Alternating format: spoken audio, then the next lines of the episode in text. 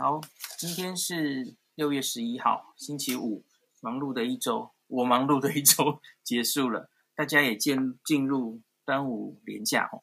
到昨天为止，好像退票的状况还不错哦，陆续都退掉了哦。就是台铁、高铁，还有什么客运等等，都说剩下的位置都很零星啊，就个位数 percent 哦，就应该。南来北往的人数应该有减少到蛮多的哦，进入这个连假，大家还是要继续努力哦。那这几天好像都没有分析案例给大家听哦。那我们这个这一集就先来解析一下最近的疫情上比较要关注的几点哦。呃，今天是增八两百六八十六例本土，然后这个礼拜开始其实已经没有校正回归了哦。那每天其实都还是蛮有一些人死亡哦。那这最近的，因为没有校正回归，所以现在的那个发病趋势啊，趋势图都只剩下三张。那我还是一样，我我跟大家讲，我我觉得用发病的那一张看吼，发病日的那一张的话。现在都是秀在第一张哦，发病日那张我觉得不能看，我跟大家讲过，讲过我的理由了嘛吼。可是你可以把最近的五天左右遮掉，看前面吼。那那那样的话，那个趋势很可以参考，我觉得还不错吼。可最近五天难以掌握，那大概可以说有一个下降趋势形成，可能是可以这样说了吼。因为我去掉发病日，去掉最近的五天的话，哦，它很明显的下来，大概有两天是从六月四号、五号之后，呃，好像有下来的趋势，哈。那我们继续往下看好了。那另外是用研判趋势，哈，研判日的话，呃，是一个很奇怪的一个图，因为没有校正回归过嘛，哈。那所以用确定裁剪日，裁剪日其实就是经过校正回归之后的意思啦。吼，裁剪日，我觉得的确最近的六天左右，它有往下再到一个大概在两百上下的数字了。吼，那是不是真的有往下的趋势？这六天的确就好像有比较下来哈，那从新北跟台北的阳性率，像柯 P 常常说啦哈，他说因为 PCR 现在你做完了快筛再去做 PCR，终究要一个时间，所以他从快筛站的 PCR 的阳性率，像台北最近几乎都是接近五十例阳性哈，那好像还蛮有一个呃规则。呃，就是好像有关联了哈。他说这个快筛是比较及时可以反映疫情的哈，因为这些快筛阳性的人会再去做，然后双北的话 PCR 阳性率就是还还不还蛮高的嘛哈。那跟最后真正几天后的确诊数好像还蛮吻合的哈。那从这个来看，其实台北案例似乎就是压的有低低的了哈，大概五十上下。看起来还可以。新北只看数字的话，这几天都是最高的哦。那大家会比较担心，它总是超过一百例。可是我有注注意到一个有趣的现象哦，因为新北大概这周开始哦，侯市长说快筛队啊，他形形容这个叫做到处机动的快筛队哦，机动筛检队。六月十。从树林率先启动这样子，那他们声称抓出了蛮多无症状的感染者，这个我觉得还蛮值得研究的啊。哦，那所以他虽然抓了蛮多确诊者，可是说其中有一定的比例是无症状的哦。那比方说他在这几天，我看这是几天的哦，嗯。看不太出来，诶，这个新闻怎么那么简单？我我记得有一个新闻说他们无症状的比例，诶，这个这我现在抓的这个新闻没有很多，因为我觉得有两个新闻可以一起看，因为我们现在是用快筛来抓哦，因为快筛来抓的话，虽然新北好像是选一些热区抓吼，那假如你没有选对的话，你你会抓到很多伪阳性才对。我们配合另外一个新闻哦，这几天其实因为我到处上，就是上几个节目、电视通告，所以这些媒体人其实是闻之色变的一个新闻。我相信这几天大家也都有耳闻啊，吼，就伊电视啊。伊电视有一个一位那哦，就莫名其妙发现他猝死哦。对不起，不是清洁工，摄影师，sorry。七日上午发现摄影师猝死在厕所，然后后来 PCR 确诊，就大家都觉得很很诡异哈，因为他其实当天晚上下班哦，他就去上厕所，原来都没有什么异状哦。然后隔天早上发现他猝死在厕所，然后他死后才确诊。那所以当然就整个伊甸市都去快筛了哦。那他的三百六十六个员工，那很快的噼里啪啦就测完哦。那十号说十一个人是阳性，然后其他人阴性，然后其他三百五十五个人阴性。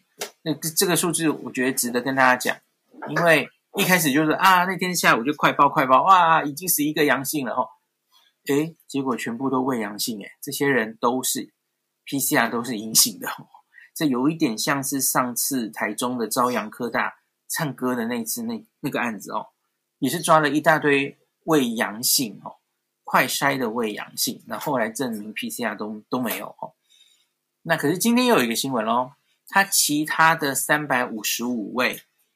快筛阴性的人，我后续再做 PCR，有两个是阳性哦，PCR 阳性，这要怎么解读？哦，就它有两个可能，第一个可能是这是一开始的快筛胃阴性，他他明明应该是阳性，可是你没有做出来，没有抓到它，哈，哇，PCR 才侦测到。好，那可是他其实我看新闻上没有报这两个人的。那个 CT 值，因为有的话可能可以更可以解读他到底是疾病在哪个状态哦。因为我跟大家讲过，那个快筛你要病毒量够高，他才抓得到嘛吼。CT 值可能要二二二三以下。那另外是，我刚说两个可能，一个可能是胃阴，一个可能是快筛的胃阴，第二个可能是它根本在潜伏期内。所以你一开始做的时候，嗯，大家听得懂吗？哈，那这件事其实完全不是新闻呐，哈。前一阵子我们好像比较关注于说快筛怕抓到胃阳，哈。那可是其实指挥中心也有不断强调说，快筛阴性你也不能安心，不代表你以后不会变成阳性。而这件事其实完全不新鲜的啦，大家在布桃的那一案。或是之前有一些案，其实应该已经知道这这件事哦，惨痛的教训哦。你 PCR 阳性，呃，对不起，PCR 阴性，甚至还有人二采、三采都阴性嘛。在布桃那件事情的时候，有好多人被重复匡列，所以他每次被匡列都被采一次，哇！结果第五次采，他有症状，第五次采的时候变阳性，大家应该记得嘛？有这样的案例嘛？所以就是。你接触这个病有风险之后，你可以在二到十四天的潜伏期内任何一天发病啊，所以你一采阴性不能说放心，更何况你测的可能是快筛的话哦，那更是不容易捞到很低的病毒量。比方说你才是刚刚开始病毒量要升高的那种潜伏期的人的话哦，一次快筛你很可能是抓不到的哦。所以这个其实也可以，我们再往南看，那个苗栗，苗栗的那些外籍移工，其实也是一样的状况哦。你不能因为快筛一次阴性你就安心了哦。那基本上这些人有风险的，都应该还是要隔离十四天观察一下哦。最好最好是十四天出关前再做一次 PCR 了。那好，大概这个就是提醒大家一下，伪阳胃阴快筛怎么解读？那新北市我是觉得很有趣啦，它是用快筛来做这样子的广筛哈。我我觉得假如没有选好热区，它也会如同伊甸市这个状况哈。你看测了那么多阳性，结果多多半是 PCR 都阴性，就是伪阳性这样。可能会遇到这样的状况。新北好像号称他们还抓了蛮多无症状感染者，所以我其实还蛮好奇，想知道到底是什么状况的哦。可能他们的热区真的抓得还不错的感觉哈、好，那接下来再看几个最近上节目常常大家很关心的一件事，除了前几天其实就有讲的哈、哦，就很很多新闻都这样写，台北呃台湾的死亡率是呃高于全球平均哈、哦，节节上升。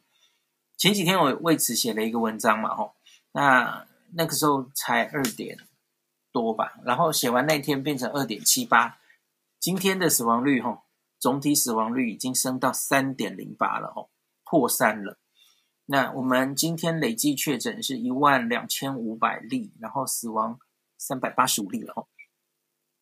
那所以，呃，罗一军今天有详细分析这些人，吼。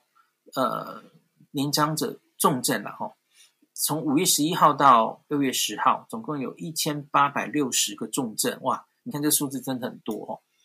那这其中大概男性占六成，那年龄的分布呢，有七成都是六十岁以上。哇，这六十岁以上，因为特别抓出来看，是因为这群人那死亡率又会更高哈。目前有，这还不算已经死亡的哈。六十岁以上一二九五例重症，超过一千呢，一千三百例。这里面当然这个氧气有下降嘛，哦，呃，不是所有人都有插管了，吼。那再特别去看这个里面还有八十岁以上的哦，占十 percent，七十到七十九岁占二十五 percent，这都是重症里面的了，吼。六十到六十九三十五 percent。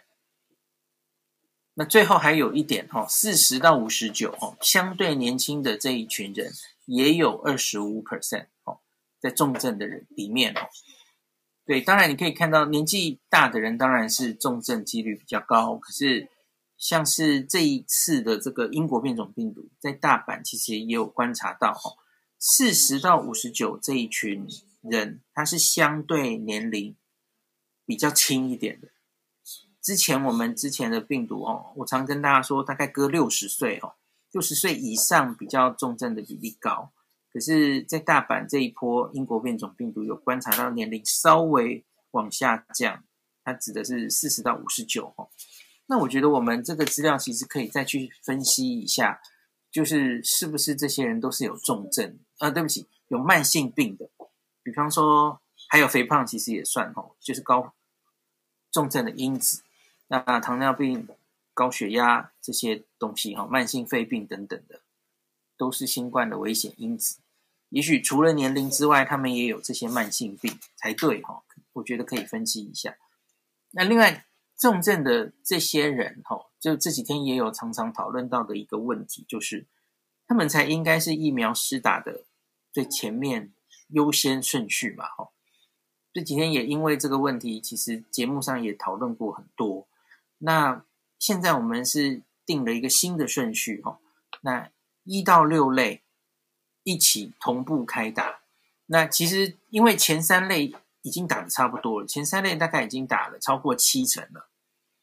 那总总不能就那个同步开打的意思，其实就是前面差不多了哈，可是你要同时打，前面只剩一点点人就可以继续打，疫苗应该够，所以后面的四五六类大家一起同步开打哈。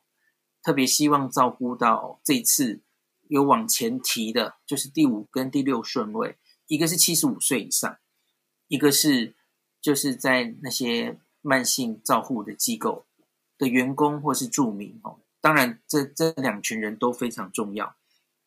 那我自己是觉得，我不知道实际分配的时候会不会这么细腻哦。我我自己觉得，同样是这个第五、第六类。那后面第后面还老人家还在后面嘛？吼，呃，六十到七十五岁的还在后面，那那还有两百万没有在前六类里面。那所以我自己觉得，假如还可以有点改进的是，因为双北目前当然还是疫情的重中之重的地方嘛，所以可以做的事情是双北应该要分配施打顺序在前面一点，可以调的话了哈。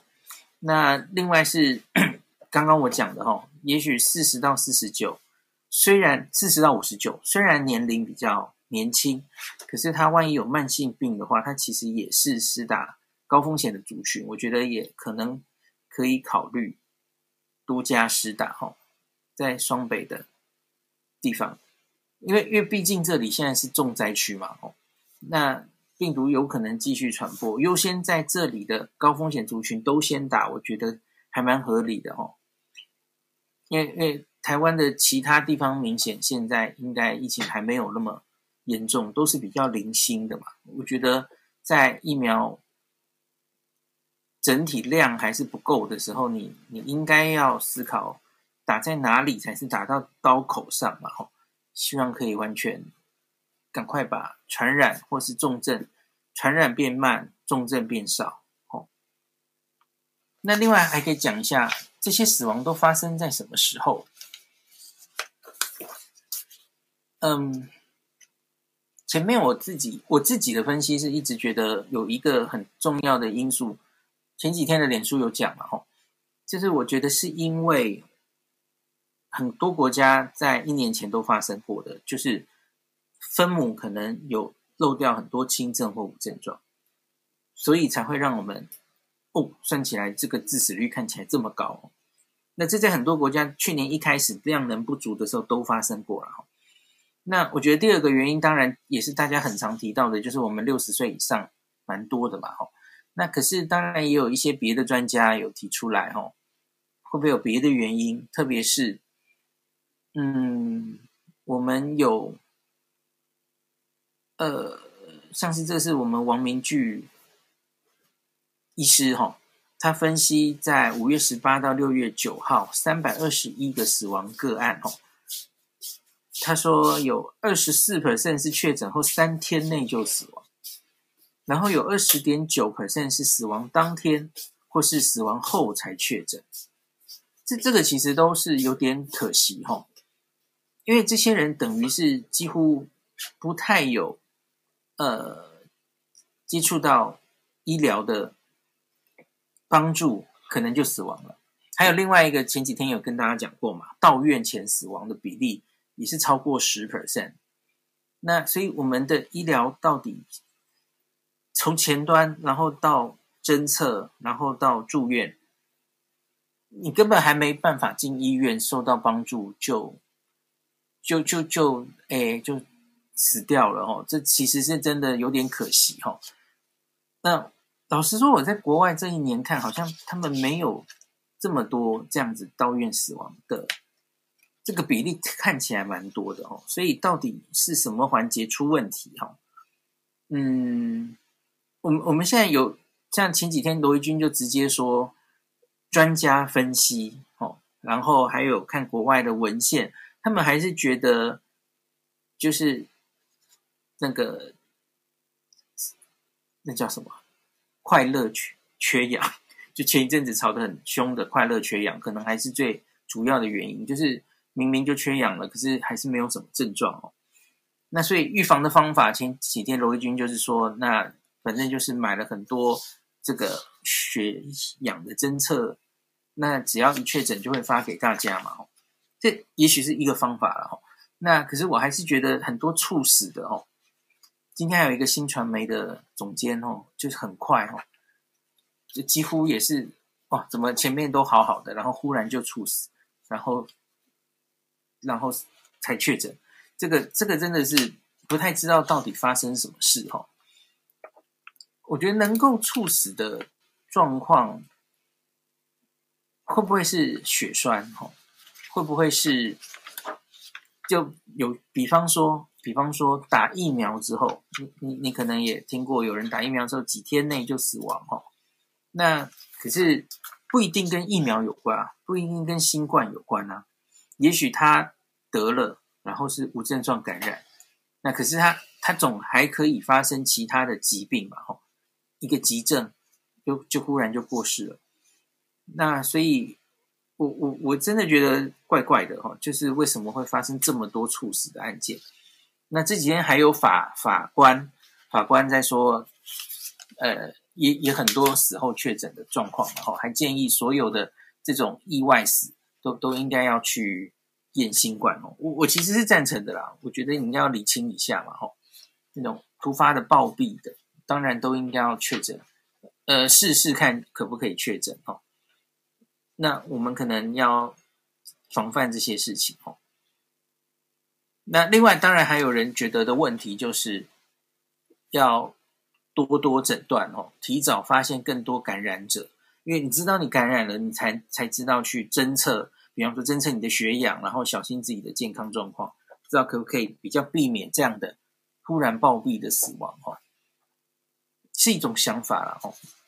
所以现在其实指挥中心也在推，有一点应该算是从善如流吧。推企业的快筛啦，然后也有居家快筛的这种检验试剂也准备，就是跟我们那个食药署申请了哈。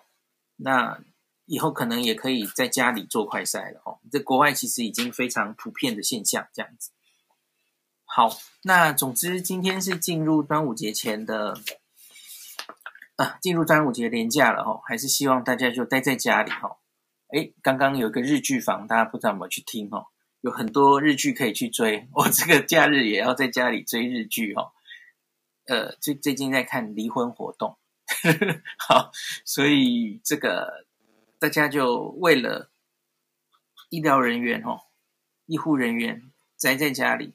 你看，刚刚罗军报的重症率还是这么多，医疗上其实还是压力非常大的时候哦。虽然我们。台面上看这个确诊慢慢好像有下降，可是你看每天还是可以有二十个人死亡，然后还是这么多人重症，医疗的压力还没有，只也许只是稍稍下来一点哦，医院里的压力还是非常大，所以为了医护人员，你想支持医护人员的话，请你真的这四天就不要出门哦，继续宅在家里。好，那今天就分析到这里。